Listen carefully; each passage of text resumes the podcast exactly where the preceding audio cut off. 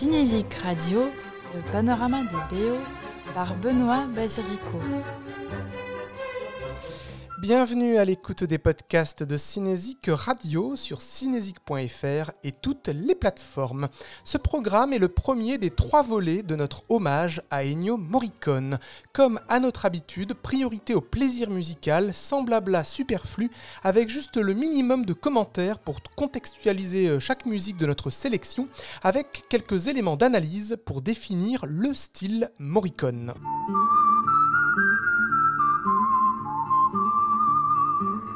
Qui êtes-vous? D'où est-ce que vous venez?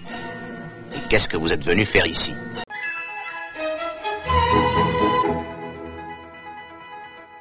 Panorama BO, Ennio Morricone, première partie, mélodie et dissonance. Ennio Morricone, illustre compositeur italien mort à l'âge de 91 ans, lauréat d'un Oscar pour Les Huit salopards de Tarantino, était et restera le musicien de cinéma le plus connu auprès du large public. Cette notoriété provient sûrement de sa capacité à inventer de grandes mélodies restées dans les mémoires. Et comme l'était sa personnalité, à la fois passionnée et irascible, sa musique était double. À côté de ses airs mélodieux, il pouvait heurter avec des notes plus dissonantes et disgracieuses. Il était capable d'expérimentation, les deux aspects pouvaient se côtoyer au sein d'un même morceau, dans un jeu de superposition où sous un thème facile, une couche plus souterraine amenait de la rugosité. On se souvient de ces thèmes pour Sergio Leone, qui l'associe définitivement au western spaghetti. Notre première partie de cet hommage est donc dédiée à cette association entre les grandes mélodies et les grandes dissonances. La deuxième partie sera euh, dédiée aux sonorités insolites utilisées par Morricone dans ses partitions. Et enfin, troisième partie sera dédiée à la rythmique, au rythme morriconien. Et donc pour cette première partie dédiée aux mélodies et dissonances, premier exemple, Le bon, la brute et le truand, dans lequel on retrouve aussi bien une mélodie accrocheuse que des expérimentations avec Clint Eastwood, Eli Wallach et Lee Van Cleef, troisième volet de la trilogie des dollars, située pendant la guerre de sécession. L'originalité et l'audace de la partition restent toujours aussi fortes 40 ans après. Une musique donc moderne, très en avance sur son temps, une modernité qui repose sur l'association entre ces cordes dissonantes et un motif de guitare très mémorable, le bon, la brute et le truand.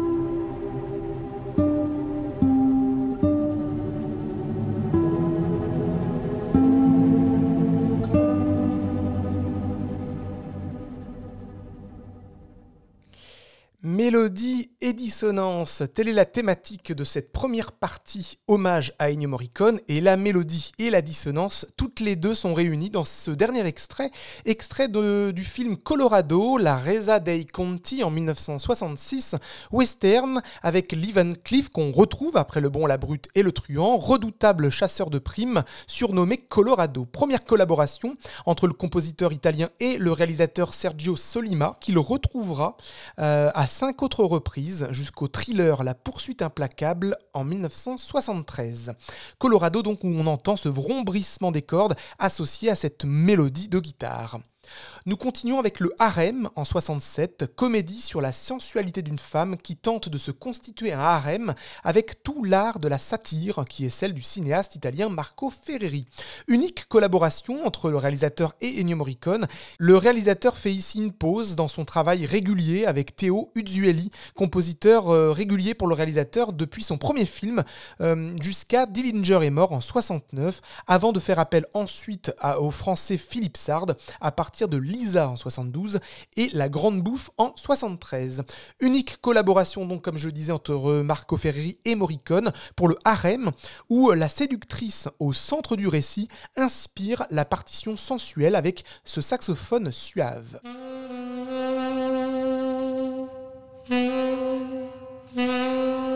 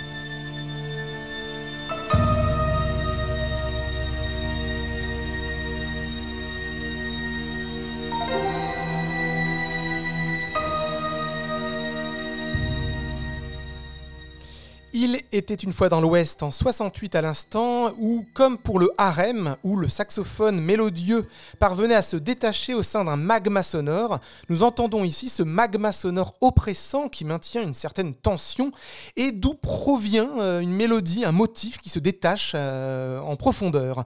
Les deux mélodies dissonances, donc toujours chez Ennio Morricone, avec donc dans Il était une fois dans l'Ouest, avec Henry Fonda, Charles Bronson et Frank Wolf et Claudia Cardinal, une histoire de vengeance.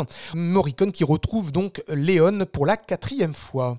Nous continuons dans le western spaghetti avec un autre réalisateur et un autre Sergio. Après Sergio Solima et Sergio Leone, il s'agit de Sergio Corbucci pour Le Grand Silence en 1968 toujours avec euh, Jean-Louis Trintignant en homme muet qui affronte la brute Tigrero incarné par Klaus Kinski, chasseur de primes qui pille les villages. Le compositeur Morricone donc retrouve euh, Corbucci après Navarro Joe, Les Cruels, Le Mercenaire. Euh, il le retrouvera ensuite à plusieurs reprises, hein, Compagnie Rose, euh, Far West Story, etc.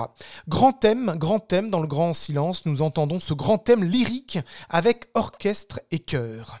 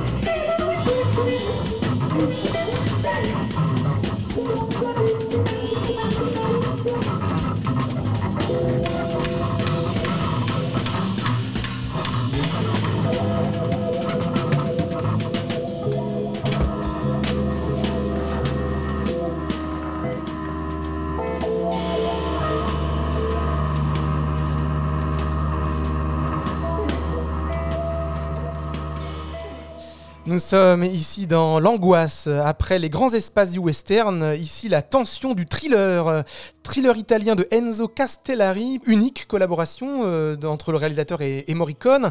Morricone aimait surprendre, aimait surprendre avec euh, parfois des ruptures franches, des, éléments euh, chaotiques, un radicalisme dans sa musique. on l'entend ici donc pour ce thriller angoissant, Gli Occhi Freddy della Paura en 1971, qui n'est pas, qui n'est pas sans évoquer au même moment euh, ce que Morricone fera pour Dario Argento, puisque L'oiseau au plumage de cristal en 70 euh, inaugure euh, une trilogie animalière avec Dario Argento, où justement Ennio Morricone, avec un certain jazz dissonant, va, percussion, guitare et quelques sonorités inédites, va justement s'associer à des thrillers où la dissonance va contrebalancer un certain aspect mélodieux qui, en contrepoint de l'horreur, euh, va euh, justement créer une espèce de, contrepoint comme une comptine. L'oiseau au plumage de cristal en 70, c'est donc première collaboration avec Dario Argento, ce qu'on appelle un giallo, euh, mélange de policier, d'horreur et d'érotisme. Ils se retrouveront ensuite sur quatre mouches de velours gris et le chat à neuf queues, et on y entend un thème vocal comme des gémissements pour illustrer la scène du meurtre.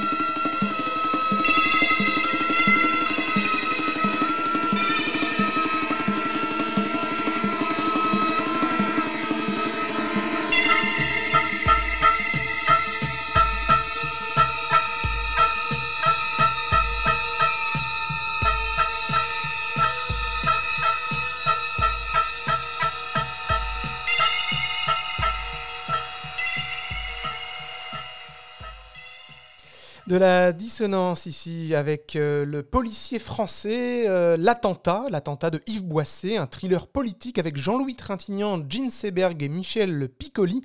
Ennio Morricone fait la rencontre du réalisateur puisqu'il le retrouvera dix ans plus tard sur Espion, lève-toi. L'attentat donc avec justement le côté oppressant de cette partition pour illustrer le périple de Trintignant dans le film. Nous retrouvons maintenant le film d'horreur avec le deuxième opus de L'Exorciste signé John Boorman avec donc Linda Baer, toujours la jeune Regan habitée par le démon, unique collaboration entre le compositeur italien et le cinéaste anglais euh, John Boorman. Le Ennio Morricone succède à Jack Nitch euh, qui euh, était présent sur le premier opus de William Fredkin. Bien que la présence de Jack Nitch était sur le premier opus, on se souvient surtout du Tubular Bells de Mike Oldfield qui ne réapparaît pas sur le deuxième opus, L'Exorciste numéro 2. On y retrouve la guitare et les chœurs chers à Morricone avec un côté mélodieux qui contraste avec l'horreur du film. L'exorciste 2, l'hérétique.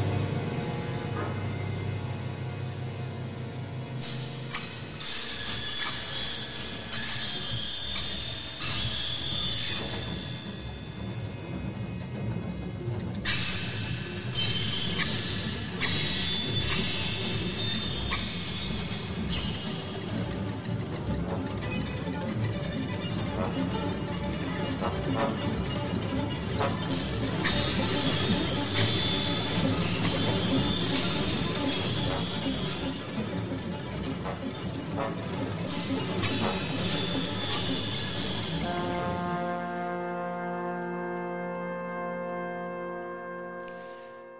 ッケー! Orca à l'instant, avec des sons non seulement dissonants, mais même stridents pour Ennio Morricone, pour cette épouvante sur un monstre marin, deux ans après Les Dents de la Mer, en 77, avec Richard Harris et Charlotte Rampling, un film de Michael Anderson, unique collaboration entre le réalisateur et Morricone.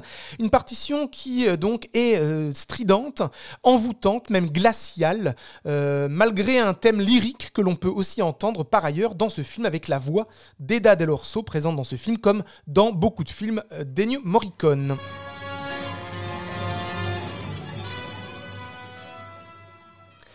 Nous continuons avec La banquière en 1980 avec Romy Schneider, victime d'une machination politico-financière. Ennio Morricone retrouve une troisième et dernière fois Francis Giraud, le français, après le trio infernal et René Lacan. Nous y entendons des cordes à la fois lyriques et plaintives. On y ressent une certaine souffrance, une déchirure, un mélange donc entre l'aspect mélodique et déchirant et dissonant, encore une fois sur cette thématique du jour. Déchirure donc euh, qui est celle du personnage incarné par Romy Schneider. Et puis nous y entendons aussi un piano euh, très contrasté, La banquière.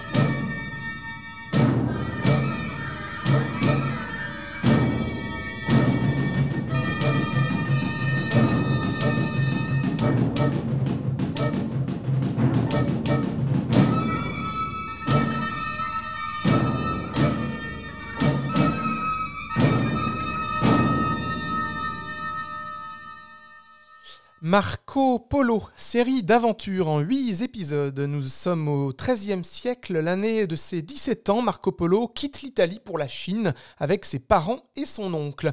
Ennio Morricone retrouve Giuliano Montaldo pour la huitième fois euh, depuis le Carnaval des Truands en 67. Euh, une longue collaboration donc, qui est inclue également à l'aube du cinquième jour ou encore Sacco et Vanzetti, le fameux, en 71. Euh, voilà donc pour Marco Polo. Nous continuons dans l'aventure euh, avec euh, The Thing en 82, horreur avec Kurt Russell, un huis clos étouffant au cœur de l'Antarctique. Ennio Morricone fait la rencontre du maître de l'horreur John Carpenter, lequel avait plutôt l'habitude jusque-là de composer lui-même la musique de ses films. Nous y entendons donc, en soutien à la tension du film, une musique plutôt atmosphérique.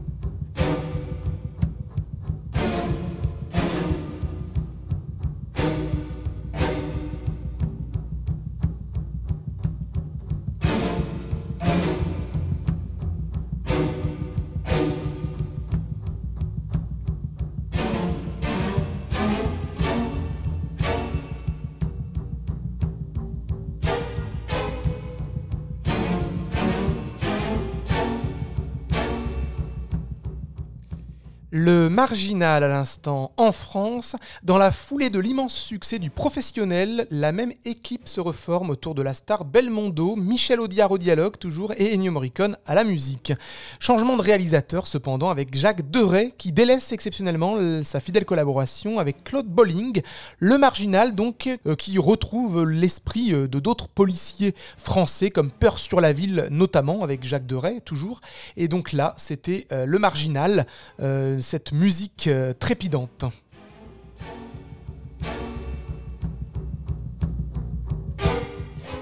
Et toujours le mélange donc de motifs, motifs très identifiés et de dissonances euh, instaurant une certaine euh, tension. En 84, hein, il s'agit d'un feuilleton télévisé italien criminel de 10 saisons créé par Sergio Silva. Pour la première saison, c'était Risortolani. Pour la deuxième à la septième saison, c'était Ennio Morricone. Et puis enfin, Paolo Buonvino pour la huitième et neuvième saison. Et puis ensuite, un retour de Morricone pour le dixième et ultime saison en 2001. C'est la mafia, donc la Piovra en VO, euh, série donc feuilleton télévisé italien, avec cette partition toujours inquiétante, une certaine ambiance et une voix céleste.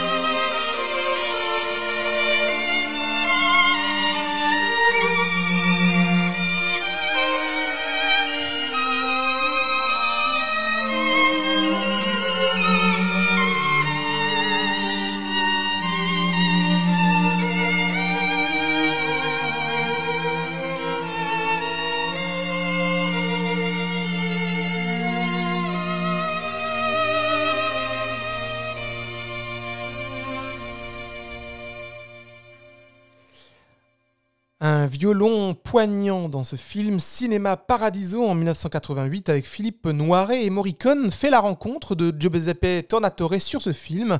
Ils, ne se quitteront plus jusqu'à la mort du compositeur en 2020. Leur dernier film en 2016 était La Corrispondenza. Tornatore donc Morricone, Cinéma Paradiso avec euh, à la fois donc cette mélodie poignante mais en même temps euh, une couleur stridente de ce violon qui déchire. U-Turn maintenant, Oliver Stone, belle partition pour cette unique collaboration entre Ennio Morricone et le réalisateur américain Oliver Stone, avec Sean Penn, Nick Nolte et Jennifer Lopez. Bobby doit de l'argent à la mafia, sans le sou il part à Las Vegas pour tenter de négocier mais il tombe en panne dans un village et rencontre Grace, qui lui propose de tuer son mari moyennant une belle somme d'argent.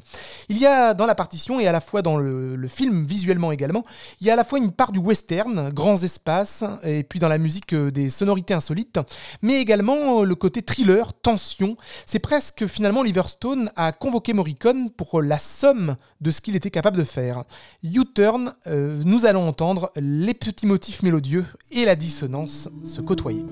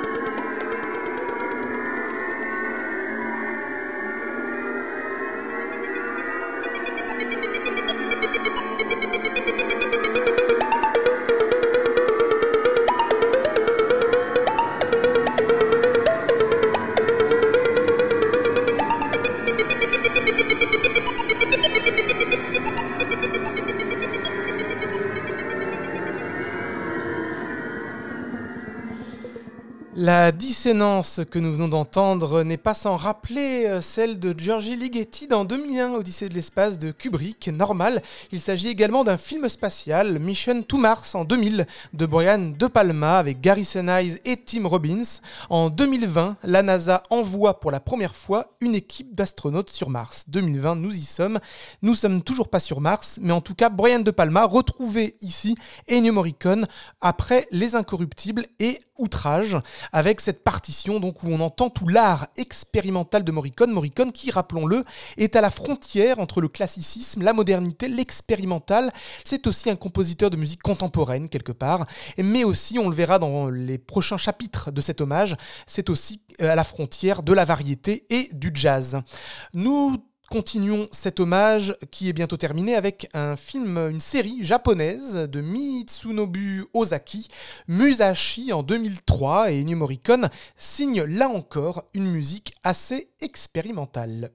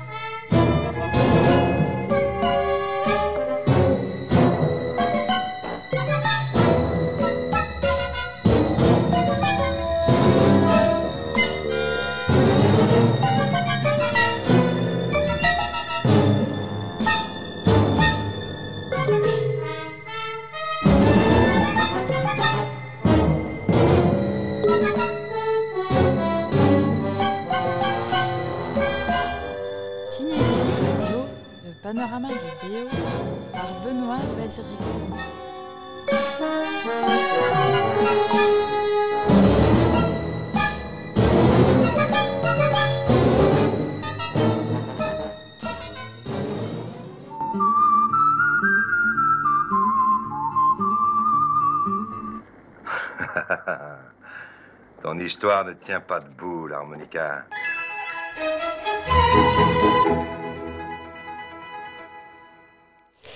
Euh, Panorama BO, Ennio Morricone, première partie, mélodie et dissonance, et nous avons entendu des motifs mélodieux et de la dissonance, de la stridence, l'art de Morricone de conjuguer les contraires. Et nous terminons ce panorama, ce premier chapitre, avec les huit salopards, euh, puisque nous fonctionnons de manière chronologique en 2015, à la réalisation Quentin Tarantino, qui retrouve le western après Django, et qui pour la première fois travaille avec un compositeur, euh, celui pour lequel il, il les musiques à chacun de ses films. Et donc là, musique originale pour la première fois, Ennio Morricone. Et pour cette musique, il remporte son unique Oscar pour une musique de film. C'est la première fois donc que Tarantino collabore avec un compositeur et on entend euh, l'enthousiasme de l'un et l'enthousiasme de l'autre de cette rencontre. Les huit salopards avec Samuel J. Jackson et Kurt Russell et Jennifer Jason Lee. Les huit salopards et puis vous allez l'entendre, euh, cette musique des huit salopards correspond tout à fait à la thématique de ce panorama. Merci de nous avoir suivis. Vous pouvez retrouver tous nos podcasts sur les plateformes. Et puis les deux prochains chapitres, donc, qui, je le rappelle, euh, seront les sonorités inédites et la rythmique morriconienne.